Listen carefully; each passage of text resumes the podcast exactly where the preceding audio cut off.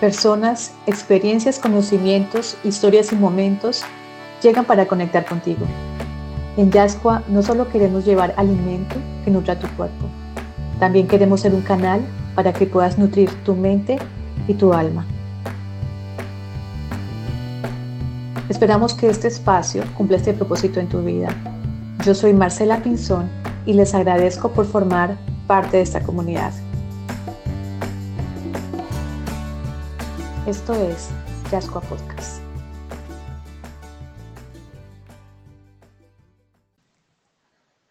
Martín Franco Vélez es periodista, editor y escritor. Desde hace más de 15 años ha trabajado con los principales medios escritos del país. En el 2020, Planeta publicó su primera novela, La sombra de mi padre, obra que en muchas maneras llegó a impactar la vida de sus nuevos lectores. A Martín le gusta hablar con su hijo, jugar tenis y verlo en televisión y el tinto después del almuerzo. Su canción preferida es Everybody Change del grupo King. No le gusta la injusticia, la gente que se cree más que otra, la remolacha, los trancones bogotanos y las multitudes. La madrugada es gran aliada para meterse en sus lecturas mientras todos duermen. Hace más de un año su libro llegó a mi mundo impactando profundamente mi alma y desde entonces no le he perdido el rastro. Tenerlo como invitado en este podcast es un gran regalo. Sin querer quitar créditos a los otros episodios, no puedo dejar de decir que esa entrevista es una de mis favoritas. Agradezco profundamente por este encuentro. Espero lo disfruten y luego vayan a leer su novela. Ojo, sin piratearla. Bienvenidos y muchas bendiciones para sus vidas. Bueno, buenos días, comunidad de Jasco Podcast. Estamos nuevamente en este segundo episodio esta tercera temporada. Estoy muy, muy, muy, muy contenta porque tengo un invitado al que le llevo siguiendo el rastro hace más de un año. Eh, llegó a mi vida por su primera novela que escribió el año pasado, no, en 2020. 2020. 2020, perdón, hace dos años. Y, y bueno, ya les contará de qué se trata. Porfa, gracias por estar acá y preséntate con nuestra comunidad. Eh, cuéntanos, bueno, quién eres tú, eh, qué te dedicas y bueno, un poco tu contexto como para empezar esta conversación. Bueno, Marcela, muchas gracias a ti primero por la invitación. Siempre es chévere estos espacios para conversar. Mi nombre es Martín Franco Vélez. Yo soy periodista, editor y escritor manizaleño. Nací en el 81, tengo 40 años. Eh, y digamos que durante los últimos 15, 16 años me he dedicado como a, a todo este mundo del periodismo y la, y la edición, y la escritura, sobre todo el, periodismo escrito. He pasado como por todos los grandes medios que ya no existen en este país, eh, pero pues El Tiempo, El Espectador, eh, Cromos, Don Juan, en Soho fui editor internacional y jefe de redacción. Eh, estuve viviendo en España un año largo con una beca que me gané de la Fundación Carolina para trabajar en la agencia EFE y hacer un máster de periodismo. Entonces, como que me he dedicado siempre a eso. También he sido profesor de periodismo en la Javeriana, columnista y pues digamos en la, en la actualidad trabajo como editor en la Fundación Unidades para la Paz y, y escribo la novela de pues, La sombra de mi padre, que es el, primer libro que saqué, fue en 2020 con Planeta. Y para el próximo año en abril ya tenemos que planeado el, el segundo libro. Entonces, bueno, eso es más o menos como un, eh, un rápido recorrido ahí por, por mi carrera y por mi vida. Bueno, Martín, ¿este deseo de, de, escribir siempre estuvo ahí o fue algo que desencadenó no, siempre. Yo, yo, yo, lo que, yo siento que uno tiene, digamos, una de las cosas más interesantes en la vida es como descubrir esa vocación que uno tiene. Es un proceso muchas veces complicado, pero yo siento que si uno se escucha bien o, o, o, le pone atención a las señales que, que la vida le manda, pues poder llegar a descubrirlas. Yo siento, a mí siempre me ha gustado leer y escribir, desde muy pequeño me gustaba. Em, y empecé, digamos, mal porque eh, eh, eso es una parte que cuento en el libro y es que yo cuando me gradué del colegio empecé a estudiar otra cosa completamente diferente. Yo empecé a estudiar administración de empresas porque mi papá era economista, mi abuelo también y la típica familia manizaleña, ¿no? Em, que, que, pensaban que eso era pues lo que había que hacer. Entonces a mí me vendieron muy bien esa idea y yo empecé a hacerlo, eh, pero a mí me bastaron dos semestres, un semestre y un pedacito para darme cuenta de que pues eso no era lo que yo quería hacer, que lo que yo disfrutaba era otra cosa. Eh, entonces, pues finalmente yo seguí, seguí como ese, ese, ese instinto, dije que quería hacer otra cosa, que quería estudiar periodismo y dedicarme a escribir, y pues obviamente con todas las reacciones que eso trajo, ¿no? de qué va a vivir, qué va a hacer, eh, cómo, va, cómo va a vivir. Pero bueno, digamos, han, han, pasado desde entonces casi 20 años y aquí estamos. He logrado sobrevivir con eso y siento que es, es, muy honesto para, para, uno dedicarse a lo que, a lo que le gusta. ¿No? Con, con todas las, no, no, estoy diciendo que sea una cosa idílica porque no lo es, también yo tengo muchísimos reparos con el periodismo, muchísimos reparos con este, eh, con la forma sobre todo como se hace el periodismo ahora, eh, pero yo siento que en el fondo es lo que me gusta hacer y creo y espero que es lo que siga haciendo por el resto de, de mi vida. Mire que eso que cuentas es como un hilo conductor con casi todos mis invitados, o buena parte de ellos les pasó lo mismo, empezaron con una carrera y en un momento se dieron cuenta de que no, de que no, no escuchaban la voz paterna, no escuchaban los mandatos sociales, sino que escucharon su propia voz y pues la magia que han creado con sus vidas es a raíz de esa segunda decisión que tomaron, porque ahí encontraron realmente a lo que venían. Claro, es que eh, yo, yo, también siento que es muy, es muy complejo primero que a una de esas, cuando es tan joven, le digan como de un momento a otro, bueno, ahora tiene que escoger lo que va a hacer el resto de su vida. Y segundo, la cantidad de presiones que hay alrededor, ¿no? Y más en, en, en la sociedad. Entonces, muchas veces, pues, eh, nos equivocamos y creo que lo más, es más normal equivocarnos que escoger bien, diría yo, ¿no? Es más normal em, empezar por otro lado. Claro. Eh, Ahora, cuando, cuando venimos por lo menos de, o sea, si miramos 200, 300 años atrás, habían era sabios. Era el matemático, que a la vez era físico, que era astrónomo, que era botánico, que era médico, ¿sí? Y, y, no sé en qué momento nos pusieron a elegir una sola vía, cuando hayamos personas que somos buenas para muchas cosas. Precisamente eh, el siguiente invitado es, no recuerdo el concepto, pero él es un sabio moderno y él habla ocho idiomas, es ingeniero, es escritor, es filósofo, y él hace parte de esos sabios que no, no dejaron que, sí, que ese discurso de tiene que ser una sola cosa te defina. No, él es lo que ha querido hacer y lo es muy bien en todo. Entonces, eh, eso es también importante, se darse cuenta que podemos tener también multipotencialidades, ¿sí? multicapacidades y que no solamente es enfocarnos por una sola área.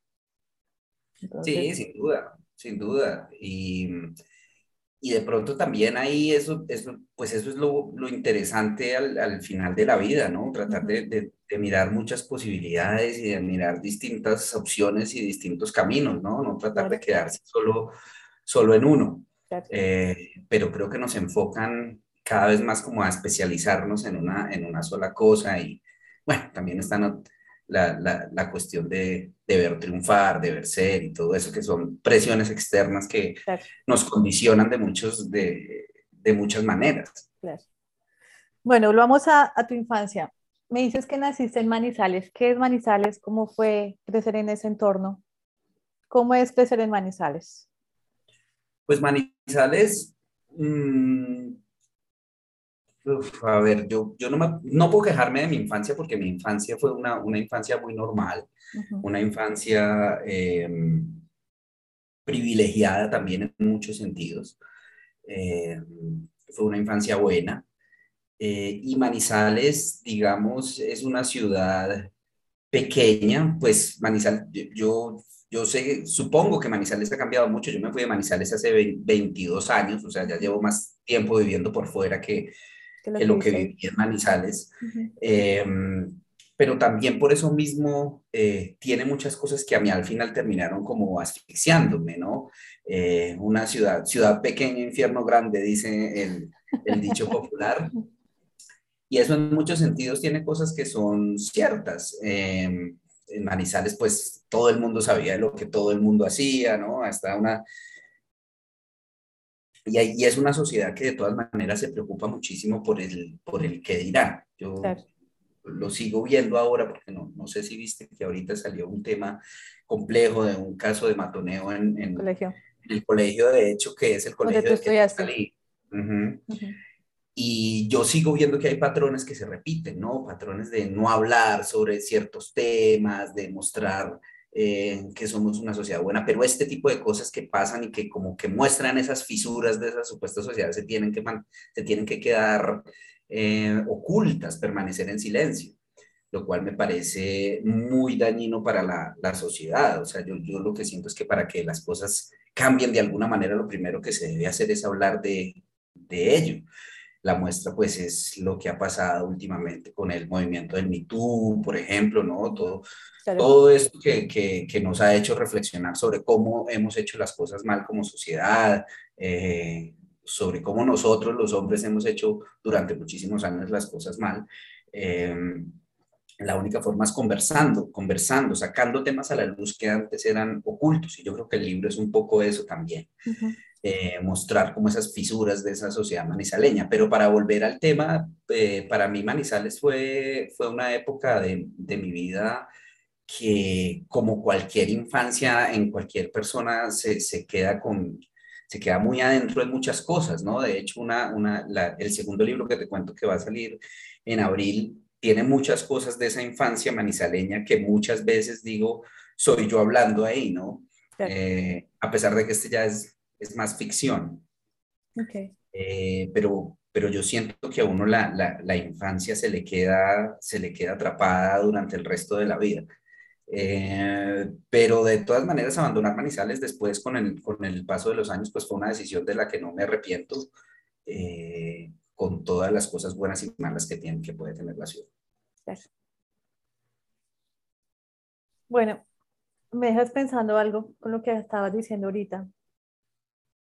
Eh, nuestra historia, bueno, tenemos una carga, una historia fuertísima, ¿no? Desde, desde el momento de la conquista todos esos procesos de guerras civiles, todo lo que hemos cargado de ser una sociedad campesina y convertirse en menos de nada en una sociedad urbanizada, pero que en el fondo tenemos todavía esa alma campesina y que venimos con todas esas cargas de los abuelos, los bisabuelos. Eh, una sociedad donde mm, nos, nos metieron a las malas el discurso de hay que ser berracos, ¿sí? no hay que llorar, no hay que quejarse, hay que seguir. Y, y las personas de alguna forma sobrevivieron, ¿sí? cayéndose, separándose, cayendo, separándose, pero digamos, eh, como que no se le dio mucha importancia a cosas fundamentales como la salud mental, ¿sí? Como que no solamente es, es una cuestión física de levántese, siga, sino, bueno, ¿y qué está pasando mentalmente? ¿sí? Entonces, digamos, todas esas cosas que azotaron nuestra mente, nuestra alma, las metimos debajo de un tapete, ¿sí? Como las cagadas del gato que se esconden, y ahí quedaron. Y lo que tú estás diciendo, ahorita está viendo un proceso, eso ya llevamos casi como una década más o menos, que está pasando eso, no solamente a nivel personal, que desde, desde cada uno estamos sacando, ¿sí? como los secretos de la familia o las cosas que creamos y que no están bien y que queremos cortar, sino también a nivel colectivo. Entonces, lo que tú decías, lo del Me todo esto, eh, pero eh, se está evidenciando obviamente a nivel literario. Entonces, lo que yo te decía de encontrar novelas como la tuya, como la de mm, Cómo maté a mi padre, El olvido que seremos, La oculta, ¿sí? Son novelas colombianas que uno lee esas novelas y uno dice, mira, ¿cuál es la historia de mi familia? Así es la historia de mis abuelos. O sea, es, es, es verse en un espejo, ¿sí? Es verse en un espejo. Pero igual hay un miedo grandísimo de enfrentar eso, ¿sí? ¿Tú cómo hiciste? Cómo, ¿Qué fue lo que te llevó a que tú fueras capaz de superar eh, el que irán, ¿sí? La opinión de tu, bueno, de tu ciudad, de Manizales, de tu familia, de poder enfrentar eso que nadie quiere enfrentar o que pocos estamos enfrentando. Pues yo creo que eso es la parte más compleja de todo, ¿no? Exponerse de, de esa manera eh, y romper como con todo ese, ese, pacto de silencio que siempre hay. Pero fíjate que, que tal vez es, es, esa misma forma, ahora que lo pienso, es esa misma forma de romper. Yo creo que la novela eh, así como también mi ida de Manizales, es una manera de romper como con esos lazos que yo tenía, con esa vida que yo tenía para empezar otra cosa completamente diferente, una cosa que había que hacer. Em, a mí me preocupaba muchísimo también, sobre todo, digamos, cuando estaba haciendo el, proceso de escritura de la novela, me, me preocupaba mucho, más que el que dirán, porque digamos, a mí eso y ya después de haber salido la, la novela no, no me importa tanto, digamos, ya, ya he, he logrado tener como estar curtido en ese tema. Mm, pero más que eso era como la exposición de las, de las personas, eh, de las personas cercanas, de los familiares cercanos eh, ante el resto. A nadie le gusta que le saquen como los trapos sucios y, y mostrarlo. Entonces a mí me preocupaba mucho ese tema, pero, pero lo que yo me he dado cuenta es que a pesar de que en la novela se cuentan cosas difíciles, situaciones duras, eh, es una novela que está escrita con amor. Una, amiga periodista manizaleña me decía, no, la novela es una, carta, es una larga carta de amor, pero es que el amor es difícil también, ¿no? El amor no es solo arcoíris y flores y cosas bonitas, sino que el amor tiene unas, una parte oscura y una parte complicada. Eh, entonces, eh, más que el que dirán era esa, era ser injusto con, los, con, con las personas que salieron retratadas. Eh, y no creas, de todas maneras, el, el, escribir eso tiene consecuencias, tiene consecuencias porque, porque pues, la, la, gente se siente herida y eso es inevitable. Eh, a mí me gusta también mucho leer sobre ese tipo de, de novelas. Eh, ese tipo de literatura de autoficción. Y hace poco, leyendo a, un escritor que a mí me encanta, que es Emmanuel Carrère, el francés, eh, su último libro se llama Yoga y es un libro sobre, bueno, él ha escrito mucho sobre su vida, también exponiendo mucho a la gente. Y su último libro es precisamente sobre, la, sobre su enfermedad mental.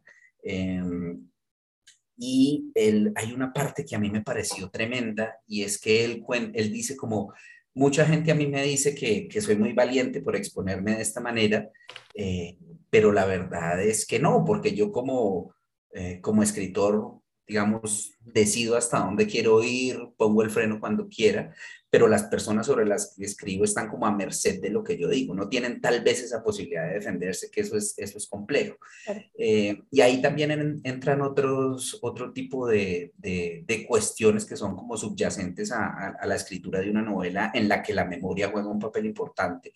Y es que para todos los recuerdos son diferentes, ¿no? Eh, yo, me, yo recuerdo un episodio de alguna manera, pero tal vez esa persona recuerda, la recuerda de otra.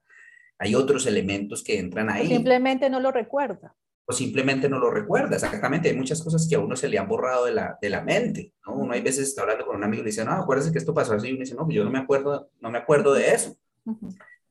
Pero a mí me ha pasado, por ejemplo, que después de que salió, eh, mm, me pasó, me, me pasó que, bueno, mi padre, digamos, yo, yo le mandé, les mandé a ellos la novela antes de que saliera porque también me parecía que era como lo mínimo que yo podía hacer era que ellos vieran que eso iba a salir. Entonces yo les dije, mire, esto va a salir, esta es mi versión de las cosas. Si ustedes no están de acuerdo con algo o quieren que, eh, que cambie algo, pues lo conversamos y miramos cómo lo hacemos. Ellos no me dijeron nada, pero sí después de publicado, mi papá sí me ha dicho como es que hay muchas cosas que no fueron totalmente así. Y yo lo entiendo, porque es que los recuerdos también son son complejos y difusos, ¿no? Para, para cada uno es, la, memoria es una cosa muy frágil y diferente para cada uno.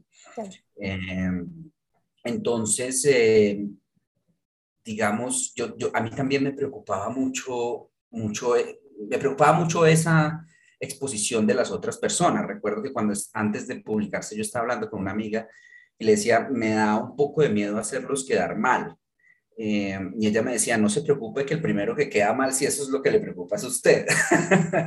Entonces, eh, pero creo que al final no fue así, ¿no? Yo, yo, yo al final siento que el, que el libro ha tenido una, una, buena acogida, ¿no? De hecho, lo que tú me decías ahora también me lo ha dicho mucha gente y, y creo que en ese sentido, pues ha valido la pena, ¿no? Mucha gente se siente también leyendo su propia historia y ahí es un poco lo que decía Tolstoy hace mucho tiempo y es escribe sobre tu aldea y serás universal, ¿no? O sea, a pesar de, los, de que haya cambios culturales, a pesar de que sea, yo haya crecido en Manizales y otra persona haya crecido o, en la costa o en otro país, pues un amigo español también me decía, lo que cuentas con tu padre, yo lo he vivido tal cual, ¿no? Dos culturas eh, diferentes, pero situaciones realmente parecidas.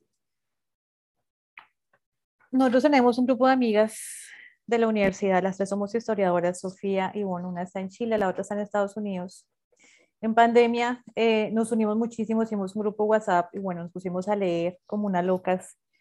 Eh, todas de alguna forma escribimos, hay una que ya, ya está que se escribe su primer libro. Pero lo que hablábamos todas las tres eh, y teníamos como punto de acuerdo era algo, que aquí este tipo de novelas que hemos leído en Colombia, Klinker, tú, Abad, eh, casi todos esos autores vienen de un mismo escenario social, ¿sí? Clase media alta. Entonces, de pronto se mueven, o sea, yo encontramos ciertos códigos comunes en todos los autores, pero no hemos encontrado, son pocos, no, creo que no hemos encontrado todavía novelas que relaten esto mismo que Sota está relatando, pero de la clase baja, ¿sí? Media, baja, rebaja. Campesinados, empleadas de servicio, ¿sí? Eh, memorias de, de otro tipo. Casi no encontramos en la literatura colombiana. Entonces, nosotros nos preguntábamos por qué. ¿Qué influye para que este tipo de, de historias no lleguen al público comercial de literatura aquí en Colombia, ¿sí?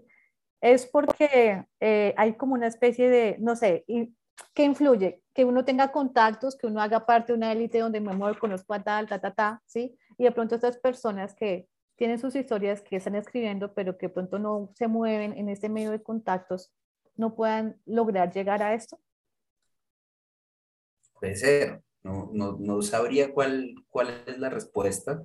Eh, digamos, sí es, es reconozco que es, es, un, es un patrón válido, no lo había pensado, pero lo, que dice sí Claro, o sea, tú lees, tú, por lo menos, no sé, tú lees a San Pedro, tú lees a Abad, o sea, la historia de todos es la misma, ¿sí? Mi papá era tal, o era político, era funcionario, o sea, todos son de un estrato medio alto. Pero yo me pregunto, ¿y dónde están las historias, las otras historias? ¿Sí? Claro, porque, historias historias debe haber un, claro, montón. Un montón. Eh, yo, yo, no sé, yo supongo también, puede ser eso que tú dices, también el, el, el acceso a este mundo cultural es, es, es, también muy reducido como el mismo mundo cultural, ¿no? La, Exactamente. La cultura en, en Colombia es... Sigue siendo algo muy elitista de todas formas. Es, más un lujo que, que una necesidad, ¿no? Entonces... eh, las personas que pueden darse ese lujo, pues son personas que tienen, digamos, eh, en cierta forma cubiertas sus necesidades básicas, pero si tú no, no tienes eso cubierto, pues tú tienes primero que comer antes que comprar tu libro. Además, los libros están carísimos, ¿no? Em, debe haber un, un, problema de acceso, me imagino, y, pero sería muy interesante también poder escuchar todo tipo de historias, porque debe haber debe haber historias, porque yo, yo también creo que independientemente de, de, la clase o el estrato social, sí hay una cantidad de patrones que se repiten claro que sí. Eh, en, en, todas las... En, digamos, en todas las capas sociales del país, ¿no? Por lo menos lo que tú decías, en la novela toca el machismo, el alcoholismo, la depresión, ¿sí? Intento de suicidio. O sea, independientemente que seamos de clase baja, alta, lo que sea, son factores que están permeando todas estas capas. ¿sí? Exactamente. Digamos, en tu caso, tú tocas estos temas y lo que me asombra es que, eh, o sea, que lo haces, o sea, tu sensibilidad es inmensa. ¿sí? Cuando yo leía tu libro, era, no por estar leyendo, no, otra mujer no, pero, digamos que encontrar esa sensibilidad, eh, no estamos acostumbrados a usar en lo masculino y tú, o sea, sin miedo vas hablando de cosas que normalmente lo haría una mujer, ¿sí? Que somos más, más, más quejetas o, sí, o, o más, no sé, habladoras, lo que sea, pero tú logras realmente tocar fibras que, que desde lo masculino me parece maravilloso y me parece súper sanador que lo hagas. Entonces, cuando hablas de que el discurso que tú decías de tu papá y que el hombre, el hombre no llora, ¿sí? Tú dices, no, el hombre sí llora, el hombre también es, es frágil, ¿sí? Tiene derecho a ser débil también. Y una vez cortamos, pues con esos patrones que tenemos. Entonces, desde ese punto de vista, es maravilloso lo que haces. Muchas gracias, sí, pero total, yo, yo siento que eso es más, no sé, tal vez mi, mi forma de ser. Yo sí, en verdad, lloro con cualquier cosa, o sea, es una vaina. Eh, mi esposa, mi, mi, esposa incluso se burla de mí, ¿no?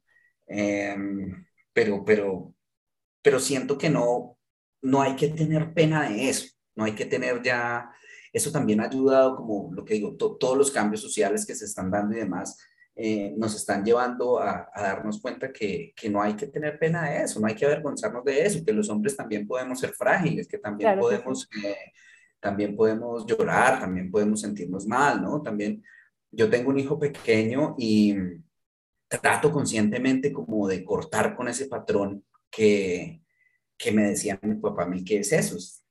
¿No? Uno llora y le decía, no, los hombres no lloran, usted tiene que ser berraco, no se preocupe. No, yo le digo, está bien, si, quieres llorar, llora, eh, pero entiende por qué estás llorando o, o analiza tu tristeza, llorar es normal. ¿no? Yo creo que más que reprimir esos sentimientos, lo que debemos hacer es analizarlos, uh -huh. eh, mirar, mirar en ellos. Eh, también, por ejemplo, con temas que, han, que, han, que, como tú decías ahora, que han sido vetados durante mucho tiempo, que se ha hablado muy poco, como la salud mental, que apenas ahora están empezando a hablarse.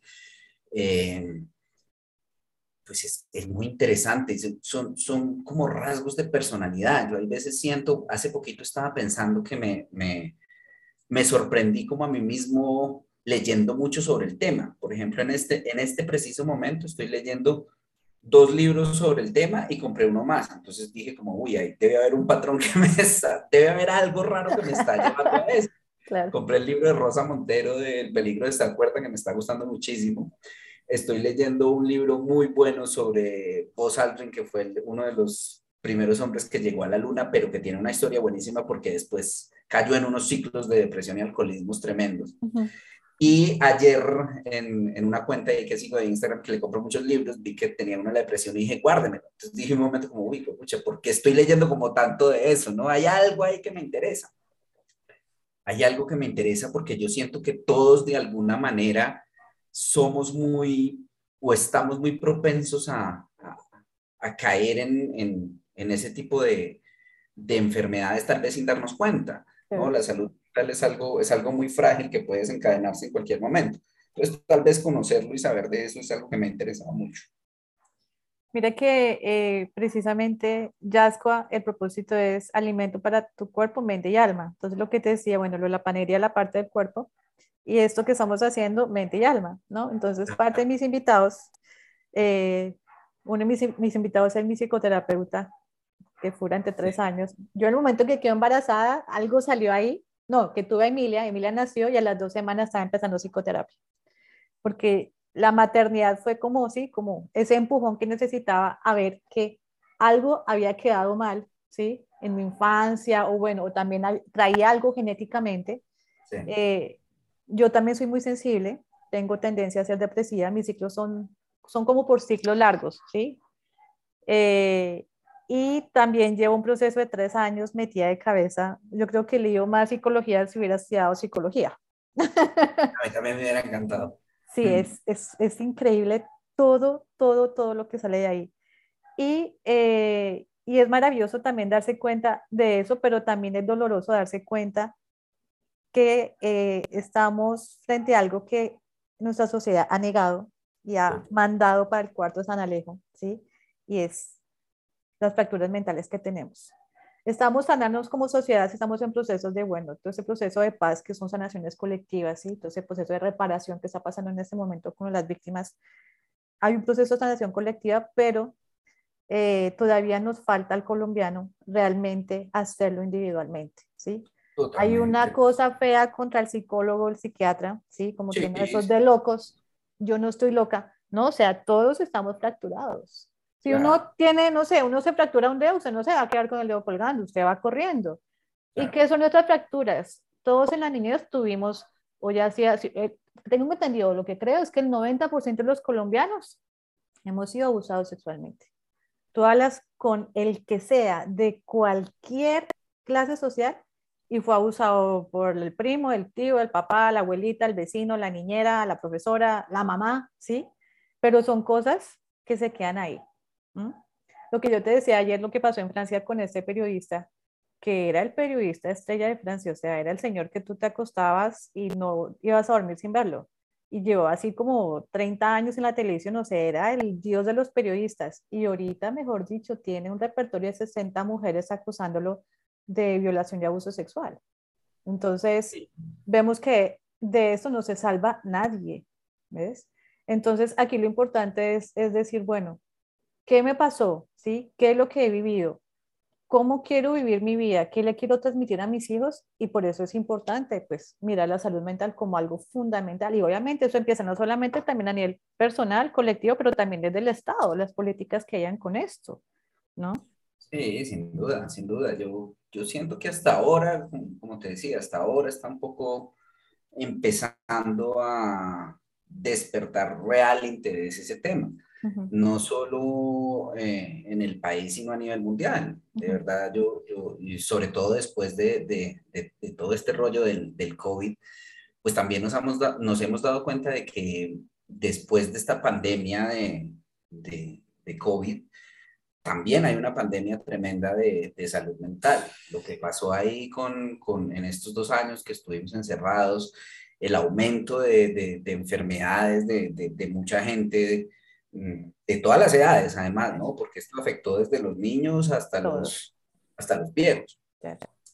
Eh, todo eso se ha visibilizado de unas formas tremendas, la misma forma como funciona la sociedad que nos lleva a esta presión tan, tan impresionante por el éxito, ¿no? Que tenemos que ser exitosos, que tenemos que, éxito entendido además como eh, éxito material, ¿no? Y éxito de reconocimiento, todos quieren ser famosos, más que cantantes o más que eh, empresarios o más que lo que sea quieren ser famosos y eso es en cierto sentido también eh, los youtubers, ¿no? Ser famoso a toda costa, haciendo cualquier cosa.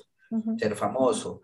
Eh, y está pues también demostrado toda la cantidad de ansiedad que le genera.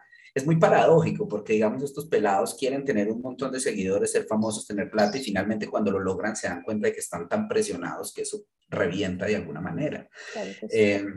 Entonces, la forma como funciona la sociedad también es muy compleja en ese sentido. También nos, nos mete muchas presiones de, eh, digamos, subrepticiamente o de formas que no nos damos cuenta. Eh, y, son cosas que tenemos que tener, que tener en cuenta, porque todo eso afecta de alguna manera esta, el funcionamiento normal o el funcionamiento de, de, de esta salud mental que ha sido muy, menospreciado, pero que ahora nos estamos, cuenta, nos estamos dando cuenta de lo importante que realmente es. Bueno, eh, tú eres papá de Emilio, tú eres millennial como yo, somos de la misma década también. Y yo creo que de, de, nuestra década ya nos convertimos también como en, en especie de dinosaurios cuando somos padres, porque somos parte de una generación que no quiere ser papá ni mamá. La mayoría de mis amigos, eh, yo sé de las poquitas, o sea, somos contadas con los dedos de mi círculo de universidad y colegio, que, que, somos, que somos padres, ¿no? Sí. ¿Qué, ¿Qué significó para ti convertirte en papá? ¿Cómo cambió eso tu vida? ¿Cómo cambió eso, no sé, tu manera de pensar, de todo? Pues para mí, yo, yo siempre digo que que para mí el nacimiento de Emilio fue como un, antes y un después en, en, mi vida, ¿no? Eso es una... Lo parten, la parten dos completamente. A mí también me pasa que, que tengo muchos amigos que no quieren ser de mi edad, que no quieren ser padres, que no son padres. Y yo, sinceramente, nunca, nunca me meto en, ese, en esa discusión porque yo siento, primero, que eso es muy respetable. Claro, uno no, uno no tiene que, que, imponerle a nadie. Segundo, eh, Entiendo también que traer hijos al mundo en este momento es, es, muy complicado con la manera como, la forma como está funcionando el mundo, el cambio climático, todo lo que estamos haciendo mal. Eh, es muy difícil, ¿no? La sobrepoblación, en fin. Entonces yo no me meto como a decirle a alguien, oiga, tiene que tener porque es que eso es lo mejor que le puede pasar, no, pero yo sí digo que a mí la vida se me partió en dos desde el 11 de agosto del 2014, que fue cuando nació Emilio. Eso fue una cosa que ahí es cuando uno como uno, uno entiende toda esa lora que antes le dieron los papás. que cuando yo me acuerdo que a mí, a mí mi mamá me decía cuando yo por, por algún motivo eh, discutía con ella, me decía, es que el día que sea papá lo va a entender. Y yo decía, la misma lora de siempre y no sé qué. Y realmente es verdad, ¿no? Son, son lugares comunes que, que, son ciertos, son ciertos y que seguramente se van a repetir con, el, con, con, nuestros hijos. Yo, yo, yo, yo digo que nuestra generación en, en, cierto sentido sí está partiendo con muchos de, las, de los errores que cometió la generación de nuestros padres, pero eso no significa que nosotros no la vayamos a embarrar, la vamos a embarrar mucho de otras maneras. de diferentes maneras. El día de mañana nos vamos a dar cuenta porque la sociedad y el mundo es así, ¿no? En ese, digamos, en, en, en ese momento eh, el machismo estaba muy interiorizado y era normal, ¿no? Era, el hombre nunca hacía nada, la, digamos, de, los labores, de las labores domésticas no las hacía y era una cosa muy normal que la mujer no tuviera... Eh, eh, puestos de poder y demás. Ahora estamos viendo cómo eso se puso patas arriba, lo cual está muy bien, y nosotros mismos nos preguntamos, pero ¿por qué era tan normal eso? Seguramente en unos años esto que estamos viviendo ahora que es normal, muchas cosas que, consideramos normales, no lo van a hacer. No, y va a llegar un momento en que, en que nuestros hijos pues también nos van a juzgar. Hay una frase por ahí en el libro que lo digo así, eh, ya se me escapa exactamente cuál es, pero como no escapa, ninguno es, escapa al tribunal de los hijos. Eh, entonces, yo, yo siento que, que, que, obviamente no estamos exentos de eso pero creo que lo importante es primero disfrutar, la etapa, disfrutar esta etapa de la vida y pues ser consciente de, de, muchas cosas. A mí, a mí me asusta mucho ser papá, la verdad. Yo, yo también digo, y lo digo ahí en el libro, y es que cuando nace un hijo, nace también un miedo que no se va a quitar nunca, ¿no? Es un miedo que no se va a quitar, pues hasta la muerte, hasta que uno se muera. Eh, pero, pero nada te garantiza que lo que tú estás haciendo vaya a hacer que tu hijo sea como tú piensas o como tú quieras que vaya a ser. Eso no, nada lo garantiza por más que hagas las cosas bien. Hace poco me, me impresionó bastante la, la, noticia de la hija, del hijo del escritor Paul Oster, que es un escritor gringo que me gusta mucho, no sé si la viste, y es que eh, primero se murió la, la, la nieta de, de, o sea, la, hijita de su hijo, y luego se murió el hijo por sobredosis de heroína. Yo, estoy seguro que él y Lidia Davis, pues no, no fueron unos malos padres, pero tú no puedes, hay muchos factores que, que, que determinan cómo va a ser una persona, entonces hay muchas cosas que se salen de nuestras manos y no sabemos cómo, cómo, vamos, cómo vamos a funcionar. Yo creo que lo mejor que uno puede hacer es poner empeño en tratar de hacer las cosas lo mejor posible, pero eso no es garantía de nada tampoco. ¿Tú crees que es posible la amistad entre los padres y los hijos? ¿Que ese término, o bueno, o ese concepto cabe en esta relación? ¿O los hijos jamás podremos ser amigos de nuestros padres? No, yo creo que sí, pero depende también de la edad, yo creo. Hay una parte que tú dices que la batalla de mi padre dice, la batalla de mi padre por ser un amigo cercano y mi lucha interna por no, por no abrir jamás esa puerta.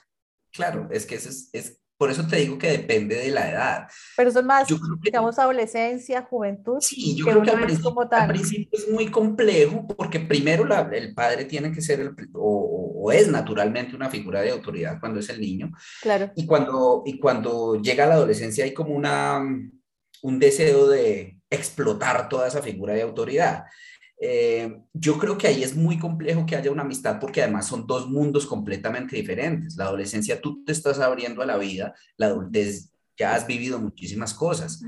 Em, entonces, era para mí particularmente, era muy difícil contarle ciertas cosas eh, a mi papá, que ciertas cosas que uno le contaba a los amigos, ¿no? Por ejemplo, el, el, despertar de la vida sexual, los desengaños amorosos y todo eso es muy complicado en esa edad. Yo creo que creería que esa amistad es mucho más posible con los años.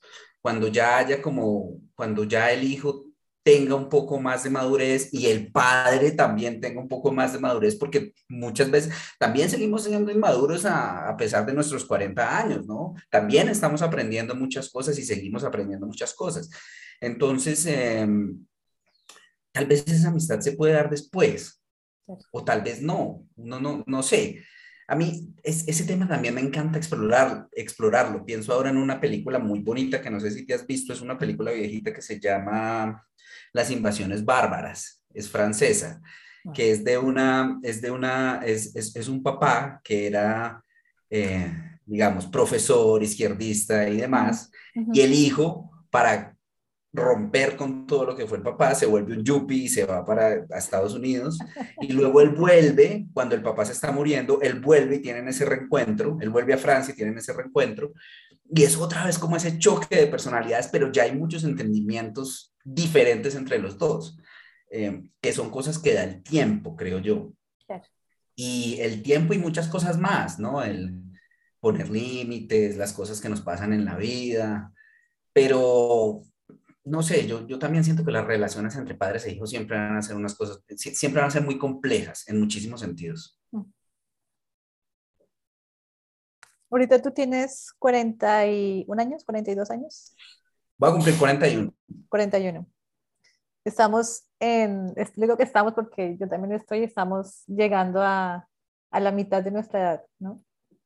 Estamos en el ciclo de la mitad de la vida sí he leído que esta, esta década es una década bien particular porque, eh, bueno, he leído varias cosas, ¿no? Que nosotros tenemos ciclo de siete años, cada siete años estamos mutando, pero sí leí bastante sobre esta década y es que esta década es como eh, el momento en que tú puedes realmente entender qué es lo que quieres con tu vida, ¿sí? ¿Qué es lo que quieres con tu vida? O sea, es como esa oportunidad para poder vivir a plenitud lo que viene. ¿Cómo te ves tú o cómo te proyectas de aquí para adelante? Lo que viene, bueno, lo que viene obviamente, bueno, más edad, pero también estamos ya mirando de frente que vamos a ser ancianos, vamos a envejecer. ¿Cómo te pues ves tú con esto? Pues mira, a mí me ha pasado una cosa curiosa y es que por primera vez desde que cumplí los 40, en verdad, eh, yo, yo, he sentido o sentí como que, o me dije a mí mismo como mierda, ahora sí ya, ya estamos en un momento eh, distinto, ¿no? Ya han pasado muchas cosas, ya no somos pelados, ya, ya, yo, yo, hay veces pienso que uno, eh, uno veía cuando era joven uno veía a la gente de 40 años y uno lo veía como viejo. De hecho, mi, hijo, mi hijo me dice en chiste y en broma, me dice, ¿cuántos años tienes, padre? Yo le digo 40. Me dice, ya estás muy viejo. No está uno viejo, pero digamos, esa visión desde, desde, desde ese punto de la vida, cuando uno está pequeño, hacia los 40, pues es una, una persona que ya tiene, ya tiene muchos, muchos años. Em, yo he sentido muchas cosas. A mí los, los 40 sí me, me, me pusieron a pensar mucho. Eh, por ejemplo, me parece optimista pensar eso, que uno está en la mitad de la vida, pero no sabemos tampoco, ¿no? No ah, sabemos, ah, claro. No sabemos si vayamos a llegar hasta En un minuto me puedo dar una embolia y aquí quedo, o sea, nosotros no somos dueños de eso, obvio, claro. La vida, la vida, es muy frágil y, sí. y, yo siento que uno empieza a darse cuenta como de cosas que son, que parecen obvias, pero que tal vez antes no había interiorizado, como eso, como que la vida es frágil, como que hay que disfrutar los momentos, como que, em, como que el, pasado pues se va y, no vuelve, ¿no? Entonces yo trato de, en este momento de, disfrutar, yo, trato de, hacer las cosas que me gustan. Eh, hay, tal vez hay, en ocasiones pienso que hay cosas en las que ya no haría, pues, porque no, me sometería a ciertas cosas que por las que he pasado que ya no haría, pero creo que son, esas son cosas que le dan a uno los años. Y cómo me veo, pues no sé, yo, yo, yo me veo leyendo y escribiendo, la verdad. Eso es lo que me gustaría hacer, tener tiempo para eso, ¿no? Hace poco mi madre se jubiló y entonces estaba un poco eh, estresada porque ella pasó toda su vida trabajando siempre. Y decía, ¿y ahora yo qué voy a hacer con tanto tiempo? Y yo le decía, no, pero qué delicia, qué envidia tener todo el tiempo que usted va a tener. Póngase a pintar, póngase a hacer lo que siempre Póngase a hacer lo que quiera, póngase, sí, obvio. Claro, eso sería una buena, una buena oportunidad para explorar esas cosas que tal vez por estar trabajando no nos ha dejado el tiempo. Un poco lo que hablábamos ahora, ¿no? Volver a decir, bueno, no sé, mirar cosas que uno tal vez ha dejado atrás y que no ha hecho a ella le gusta mucho pintar, por ejemplo, yo le dije, ¿por qué no exploras pintar, que nunca lo has hecho así? Saca su alma artística, claro. Y pues ahí el arte sin duda es fundamental, ¿no? Ahí es que para llenar esos que tú tocas ahí un tema y es que el colombiano, o sea, o lo que yo he percibido es que el colombiano no ha sabido envejecer. Digamos, eso, ¿sabes cómo lo percibí? Yo viví cinco años en Francia y allá vi otra vez. Obviamente también influye el contexto social, ¿no? Las ayudas del Estado, eh, el estrés económico, todo lo que tú luchaste para pensionarte. El que se pensiona en Francia está sin una arruga. Pues no todos, pero diga, no, no, todos, porque igual ella también les toca mucho a los que les toca duro. Pero digamos que aquí a la mayoría de colombianos es muy duro llegar a la vejez, es muy duro sacar una pensión, son poquitos los que sacan una pensión y, eh, digamos, lo veo por mi entorno. Entonces, los que se pensionan ya, así como el nido vacío, los hijos nos fuimos del hogar y quedaron sin identidad, se quedaron petrificados, deprimidos, sí, la vida se me acabó, años en luto, bueno, pasó. Ahora llega la pensión, se me fue el trabajo, se me fue mi identidad, o sea, creamos identidad con el trabajo a tal punto en que nos vemos ya sin trabajo y ya no somos nadie, no servimos para nada. Entonces, eso de que ahí entra lo de la salud mental, cuando tú miras hacia adentro, ¿sí? Y puedes conectar con lo que realmente te gusta, ¿sí? Con lo que realmente tú sabes que eres bueno.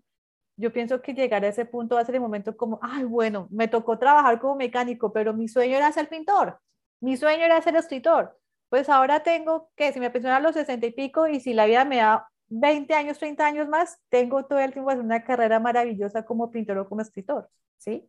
Pero fíjate, además que ahí el, es, es, muy importante el, el, papel de la cultura ahí, porque también se puede dar el caso de que, bueno, tú te pensionaste de tu trabajo, trabajaste, fuiste feliz, lo que sea, vas a tener tiempo, no quieres escribir, pero la cultura te puede servir mucho para llenar tu vida, ¿no? Claro. Para leer, pintar, no hacerlo a manera de digamos, de, de, meterse en este mismo ciclo de que tengo que, entonces si quiero pintar, tengo que hacer una exposición o tengo que pintar o vender cuadros, no sé qué, sino hacer el arte, digamos, por Solo el por hacerlo. Por, haz, de tu, haz de tu casa un museo, que el museo sea tu casa y feliz.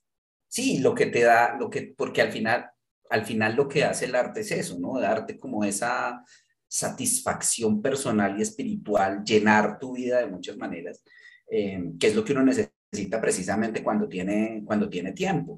Yo, yo siento también que es eso, más que una cuestión colombiana, es una cuestión de, de la cultura capitalista, ¿no? De, de identificarnos tanto con el trabajo, eh, que cuando llega ese momento en que nos dan todo el tiempo libre ya no sabemos nada que hacer. Perdimos la Hay una película muy divertida de, de, Jack Nicholson que se llama Las confesiones del señor Smith, que es precisamente eso. Un tipo que ha trabajado toda su vida en una agencia de seguros y de un momento a otro le dicen que se tiene que pensionar y no tiene ni idea qué hacer con su vida, ¿no?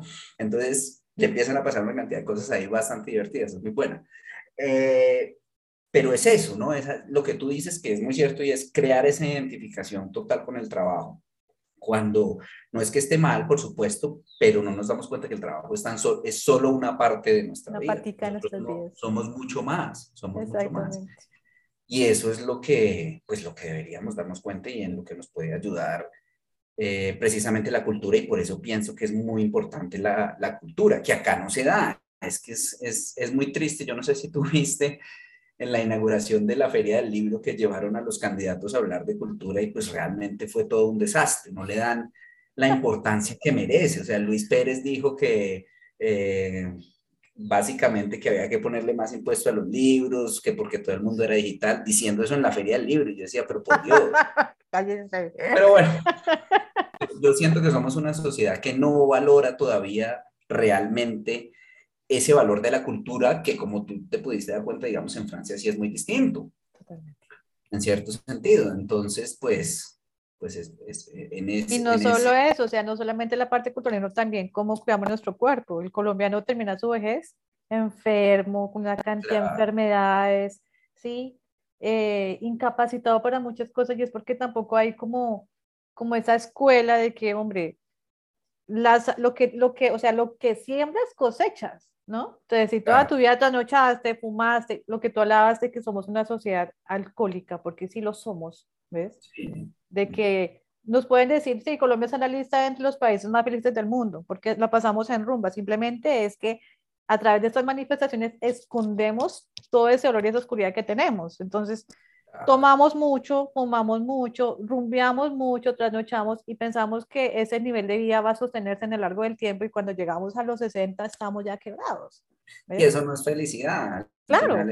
Ese, ese, concepto, ese es otro concepto muy interesante. A mí uno, uno de mis libros favoritos es, el, em, La conquista de la felicidad de Bertrand Russell, el filósofo y matemático inglés que es, que es maravilloso. Eh, y realmente a mí me da mucha risa cuando salen esos listados de que Colombia es el, el, país más feliz del mundo, porque yo no sé si estamos entendiendo la felicidad realmente como eso que tú dices, que el carnaval de Barranquilla, carnaval de negros y blancos, carnaval de... Yo siento que la felicidad es más esa tranquilidad interior, ¿no? Eh, eso tal vez de la rumba y de la cosa demás son momentos, momentos alegres, chispazos, momentos alegres que no hacen la felicidad como tal un concepto bastante interesante ahí que, que, que, yo también estoy de acuerdo que tenemos muy trucado aquí en Colombia. Mm, eso es verdad. Pero bueno, yo hice una, bueno, en, tu libro yo, yo siempre subrayo así como las cosas que me... Y una de las cosas que subrayé acá dice, en las decisiones que tomamos, incluso las inconscientes, está lo que somos o lo que creemos ser. Sí, total esa, esa, esa parte, incluso eso, es al principio, ¿no? cuando cuando hablo del regreso a, a, Manizales, que estoy ahí pensando qué hubiera pasado, yo, yo, yo creo que esa es una, a mí es una pregunta que a mí me, perdón, es una pregunta que a mí me gusta hacerme mucho y es qué hubiera pasado si, ¿no? ¿Cómo moldear nuestras decisiones lo que somos? ¿Qué hubiera pasado si yo me hubiera quedado, nunca me hubiera ido de administración de empresas y me hubiera quedado haciendo eso? ¿Cómo sería mi vida ahora? Eh, por eso lo digo, en las decisiones que tomamos está lo que somos ahora, ¿no? Inconscientemente, cada decisión nos hace partir por un camino diferente que nos lleva a otro lado. ¿Cómo sería antes, no? cómo sería si hubiera sido distinto? ¿Qué hubiera pasado si? Eh, es una pregunta inútil, pero yo creo que todos nos la hacemos de alguna manera, ¿no? ¿Qué hubiera pasado si, no sé, nunca hubiera escrito esto? O, no sé, son cosas así, pero, pero sin duda, eh, creo que al final esas, esas decisiones, pues sin duda, terminan determinando lo que somos. Bueno, entonces, eh, me contabas que estamos a la espera de tu segundo libro, La sombra de mi padre. ¿Tú esperabas o estabas preparado para la, el éxito o el recibimiento tan bonito que ibas, que, que recibiste del público? ¿Cómo fue todo pues No, mira, la verdad no. O sea, con, con, con la sombra al principio había mucho, mucho miedo, por eso que hemos hablado de cómo iba a recibir la gente eh, ese tema. Eh, y aunque ha sido bonito en, muchos sentidos, pues tampoco puedo negar que otra gente no lo ha recibido también, ¿no? particularmente familiares y demás. Eh, pero yo siento que uno tiene que pasar de eso, o sea, el libro ya está, el libro salió y el libro, cuando el libro sale eh, publicado, el libro ya deja de ser tuyo, ¿no? El libro ya deja de ser tuyo y, y, ya cada quien lo coge y lo ve como, como, lo interpreta de la manera en que cada uno le llegue. Pero eso ha sido muy bonito, digamos, el hecho de que estemos tú y yo aquí hablando es producto de esa decisión de haber sacado el libro. Lo mismo me ha pasado con otras personas, con el podcast que hicimos en el Topo, con entrevistas que me han hecho, eh, charlas, ahorita en la, en la, feria estuvimos hablando también de este, de este tema. Eh, entonces, eh, pues para mí, para mí particularmente, fue, fue muy conmovedor recibir todos estos, estos mensajes de gente que me dice que le ha llegado de esa manera, eh, de gente que agradece y dice que, mm, que estas cosas son necesarias. Entonces, yo al principio también lo que hacía era que todos estos mensajes se los reenviaba a mis padres para que ellos vieran eh, que más allá de exponer una realidad difícil o que mm, Martín, porque está sacando los trapos sucios, lo que hay es, más allá de una historia, lo que hay es, es lo que hace la literatura, ¿no? Que es lograr que nos identifiquemos con, con otras historias para de ahí extraer cosas de nuestra propia vida. ¿no? Y que nos sirvan o que no nos sirvan, que nos, que nos hagan identificar y que nos, y que nos ayuden a mejorar como personas al final, que eso me parece chévere, ¿no? Eso, eso me, me, parece interesante porque eh, uno también aprende mucho, ¿no? Con no solo con el hecho de escribir, sino con toda esta retroalimentación que, que dan los lectores. Eh, y estoy seguro que las personas implicadas también en el, en el libro han aprendido y lo han asumido. También es cuestión de tiempo. Yo creo que todas las cosas requieren tiempo para poder verlas en su real dimensión. Entonces, también eh, apenas han pasado dos años. Hay que esperar un poco a ver qué, qué sigue pasando, pero lo que ha pasado, lo que ha pasado durante estos dos años con el libro a mí me ha parecido muy bonito y me ha parecido, eh, ha sido muy gratificante para mí. Martín, ¿tú qué le dirías a una persona que sueña con escribir, pero precisamente ese es el obstáculo que enfrenta, ¿sí? Lo que va a pasar con su familia, si va a abrir más heridas de las que, o sea, más grandes de las que ya están, ¿sí? Eh, el rechazo, la incompresión, hasta la parte penal, porque perfectamente puede resultar demandada por una tía o por un primo, ¿sí? Porque te pusiste a exponer cosas que no tenías por qué exponer.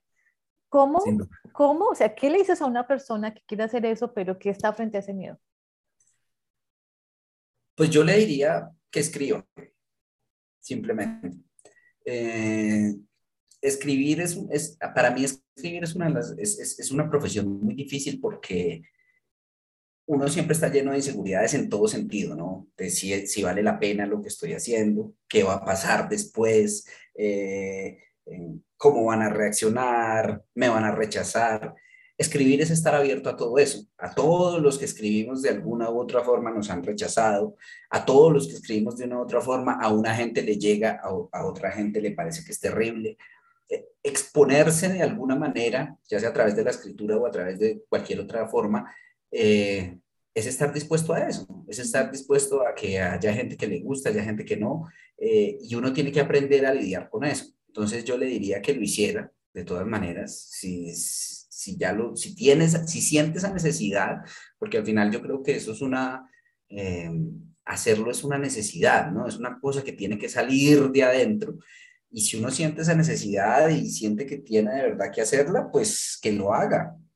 Y ya la vida mostrará qué va pasando, ¿no? A mí también me, me, me han ayudado, me ha ayudado mucho también leer sobre sobre los estoicos, ¿no? Toda esta rama de la filosofía griega que era Epicteto, Cicerón, Séneca, eh, que hablan sobre eh, el valor del presente, ¿no? De dejar de preocuparnos tanto por el futuro, que el futuro no está en nuestras manos, que hay un montón de factores que no podemos controlar y no sabemos cómo van a salir.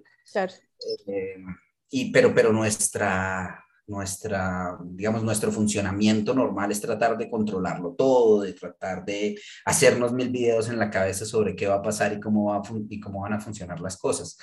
Pero si nos damos cuenta tal vez de que eso no está en nuestras manos, pues ahí lo único que queda entonces es escribir. Yo tengo una amiga que ella también es en ese proceso y me dice, no, Marce, yo voy a esperar que se mueran mis papás.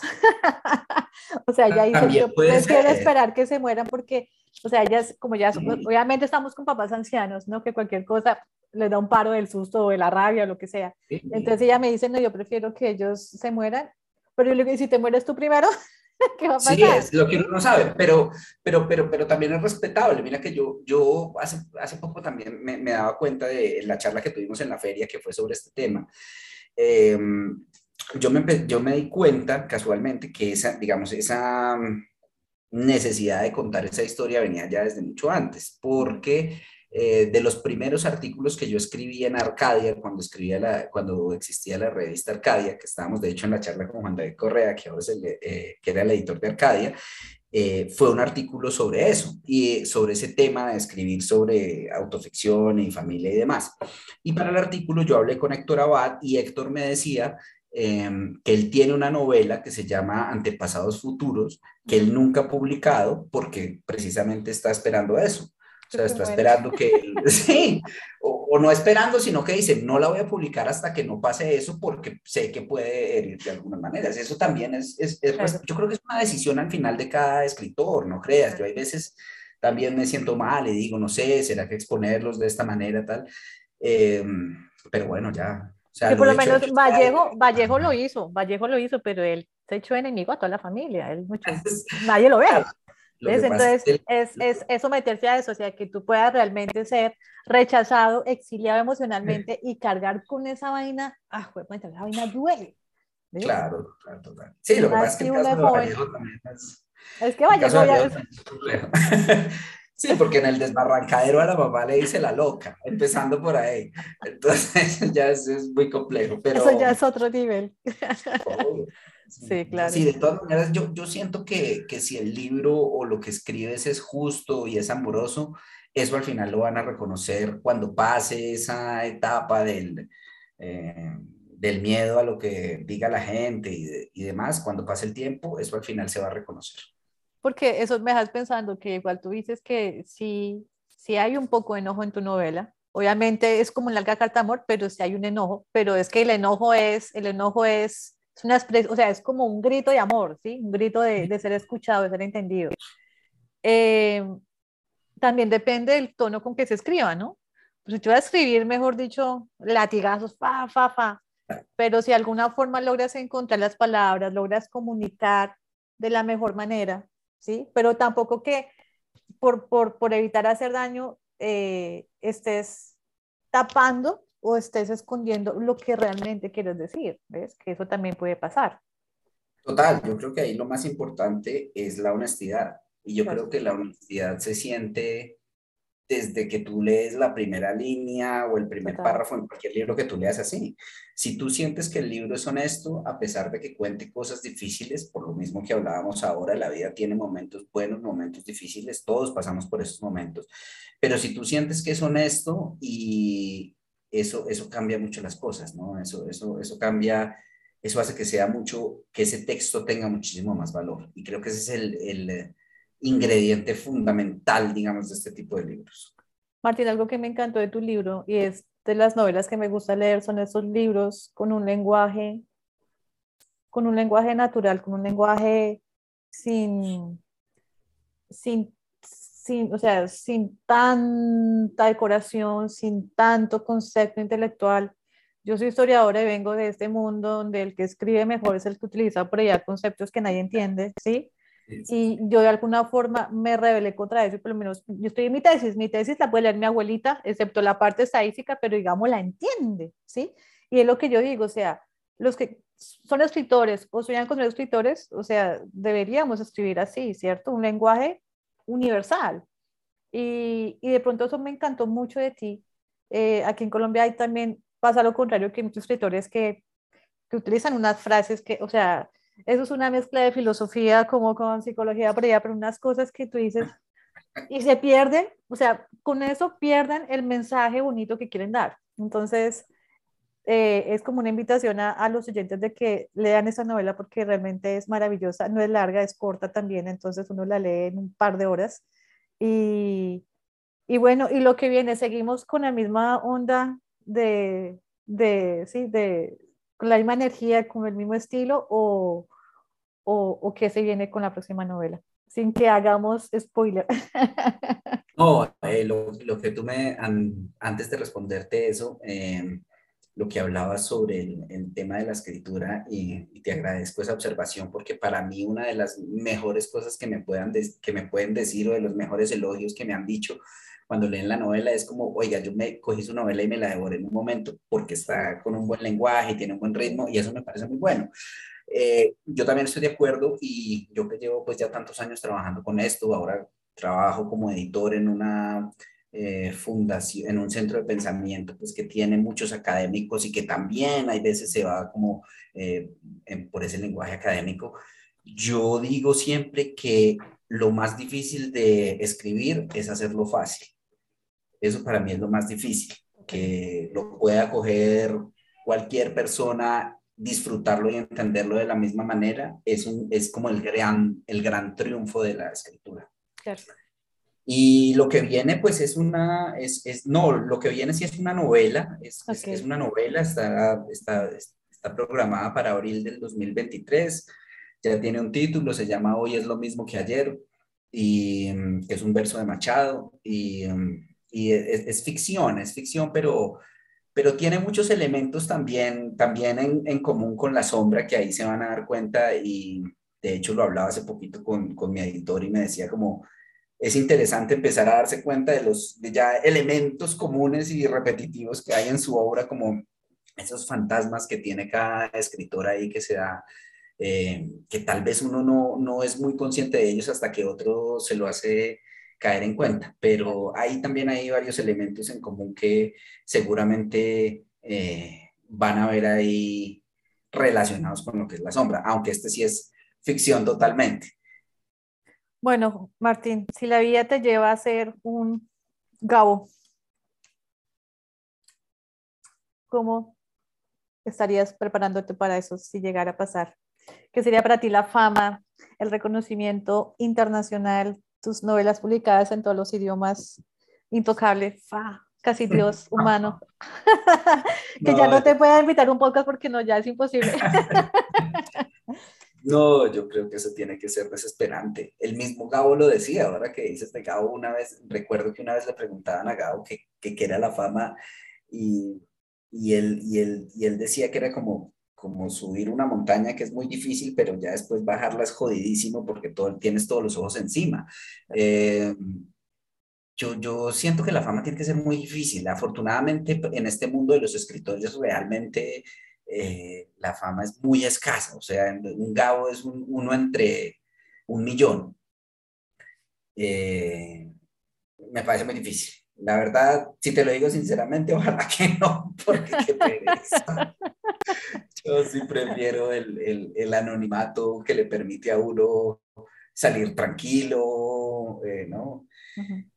También me, y un poco volviendo a lo que te decía ahora, a lo que hablábamos de la fama, es, es, muy paradójico porque yo siento que mucha gente lo que quiere en esta sociedad es eso, ¿no? Sí, Ser famoso. Y yo digo, pero, pero ¿qué le vende bueno a que tú salgas a un restaurante y no puedas comer tranquilo porque todo el mundo está mirándote, tomándote fotos, diciéndote cosas? Eso tiene que ser desesperante, desesperante. Entonces yo creo que la gente como que quiere eso, pero no se da cuenta realmente de lo que es. Eh, entonces, no, no, yo eh, espero que esos deseos no se cumplan, Marcela. Uno no sabe. Qué bien, qué sorpresa te tiene para la vida. Bueno, si así sea, pues espero que tengas un poquitico los pies en la tierra. No, no, yo sé que sí. Pero es lo más importante. Yo sí creo, mira que yo creo mucho, o sea, no es porque sea millennial, pero yo tengo mucha fe en, en esta generación, en nosotros, lo que vamos a hacer en el futuro y, y lo que hemos venido haciendo, no sé, pero así nos digan que los millennials no sabemos lo que queremos, que renunciamos a los trabajos por no a viajar, que sí, o sea, porque tenemos una fama de ser lo más inestable de todas las generaciones, pero mira que yo creo todo lo contrario. Yo le tengo tanto fe a nuestra generación y tengo tanta fe a los que hemos decidido ser papás y que estamos creando la siguiente generación, esta generación de nuestros hijos. Bueno, a pesar de que yo sé que vamos a hacer muchos errores, pero estos peladitos la van a sacar del estadio. Entonces, mira que me da mucha esperanza eso, lo digo como mamá también, eh, lo que viene y me causa pues como esperanza a pesar de que si yo también soy medio pesimista y veo toda la cosa alrededor y digo, esta vaina que nos va a llevar es el que nos trajo pero igual tengo esperanza, o sea, la esperanza ahí está, estoy latente, entonces eh, conocer a gente como tú, ¿sí? leer a gente como tú, que hacemos parte de la misma generación que nos llevamos tres años nomás, mira, a mí esa vaina me, no sé, me, me da paz y me da esperanza y, y, es como esa luz que no se apaga en medio de esa oscuridad. Entonces, de veras que es, es lo que te agradezco por lo que hiciste con este libro, por lo que lograste transmitir, por lo que moviste en mí yo te dije antes de empezar, este libro fue, estaba en un momento de transición también de mi maternidad, de enfrentarme con mi propia historia familiar y, y leer esto fue un espejo y lloré y me removió y, y, y quedaste ahí clavado, clavado. Entonces es de las cosas que yo te agradezco y yo sé que muchos de los que te van a leer también, si conectan, van a sentir lo mismo. Entonces, pienso que ya con eso ya, ya lograste más que ser famoso. No, pues muchas gracias a ti, de verdad, muchas gracias por, por, por las palabras, por el interés en el libro, eh, por invitarme a este espacio. Eh, pues me parece muy bonito que, que con, con, dos años que lleva ya el, el, el, libro y con las cosas que han pasado y, y, cambiado en ese tiempo, pues siga generando cosas en, en los lectores y en la gente. Y, y si la gente, digamos, gracias a esto se, se anima a comprarlo y a leer la historia y, y, le llega de alguna manera, pues para mí seguirá siendo maravilloso. Creo que eso es al final lo bonito de los libros, ¿no? Que es como lanzar una botella al mar y tú no sabes quién va a agarrarla al otro lado, ¿no? Es, es, como esa, esa botella del náufrago que tenía dentro el mensaje y la lanzas al mar, no sabes, no sabes con qué va a toparse, pero que pasen este tipo de cosas, pues a mí me reconforta mucho y te agradezco mucho por la invitación. Bueno, Martín Palo, si quieran, pues no sé, estar en contacto contigo por redes, eh, o bueno, entrar a tu mundo, ¿cómo te pueden contactar? Yo no manejo muchas redes, estoy, Twitter no puedo porque me, es, es, muy malo para mi salud mental. Ay, a mí también, yo no tengo para mí eso es como un basurero emocional, sí, esa vaina es, es estresante, ¿no? Me pasa igual. Lo he intentado y no he podido. No, yo tampoco. Eh, pero, pero tengo una cuenta de Instagram que es uh, arroba o en Facebook como Martín Franco Vélez, ahí estoy. En es, esas dos son las que manejo principalmente y, y, y, ya, ya me rehuso también a abrir otra porque esa, esa vaina es, es pura, pura, adicción. ¿Y tienes algún, no sé, un espacio, columna donde estés escribiendo constantemente, donde te puedan leer los que quieran leer? Pues si tengo una página donde, digamos, he recogido todas las, eh, todos mis trabajos de, a lo largo de los años okay. eh, y que tiene un blog ahí que no, digamos, no alimento con la regularidad que deseo, pero pero yo estoy siempre como escribiendo en muchas partes, entonces ahí lo subo y mi página es martinfrancoveles.com, okay. eh, por si quieren revisarla y ahí hay pues un montón de eh, crónicas y, y, trabajos que he hecho a lo largo de todos estos años en revistas como Soho, Cromos, Don Juan, okay. Bienestar, eh, Baudó, en fin, ahí hay okay. un montón de, de, historias que pueden, que pueden revisar. Bueno, y leer la novela La sombra de mi padre, buscarla sea por Kindle, en físico y que no sea pirata, comprarla de verdad. Importante. Y, bueno, y esperando, entonces esperando para el otro año que tengamos la siguiente. Claro y bueno, sí. eh, para despedirnos, un mensaje que le quieras decir a las personas que te escuchan, un mensaje como, como, como Martín, como humano, que quisieras decirles para cerrar. Eh, no, yo, yo, yo siento que lo importante es buscar la tranquilidad mental, que hagan lo que los dé tranquilidad mental y, y tomarnos esto esto con, como, como, dice la última frase del libro, ¿no? Tratar de andar ligeros que la vida es frágil. Pero eso me parece muy importante. Si te ha gustado este podcast, compártelo. Puede que a esa persona que tienes en mente también le sirva. Si quieres estar atento a todas nuestras novedades y no perderte ninguno de nuestros podcasts, síguenos en redes sociales como arroba Podcast o búscanos en nuestro sitio web www.jaspa.com. Gracias por compartir este espacio con nosotros. Bendiciones.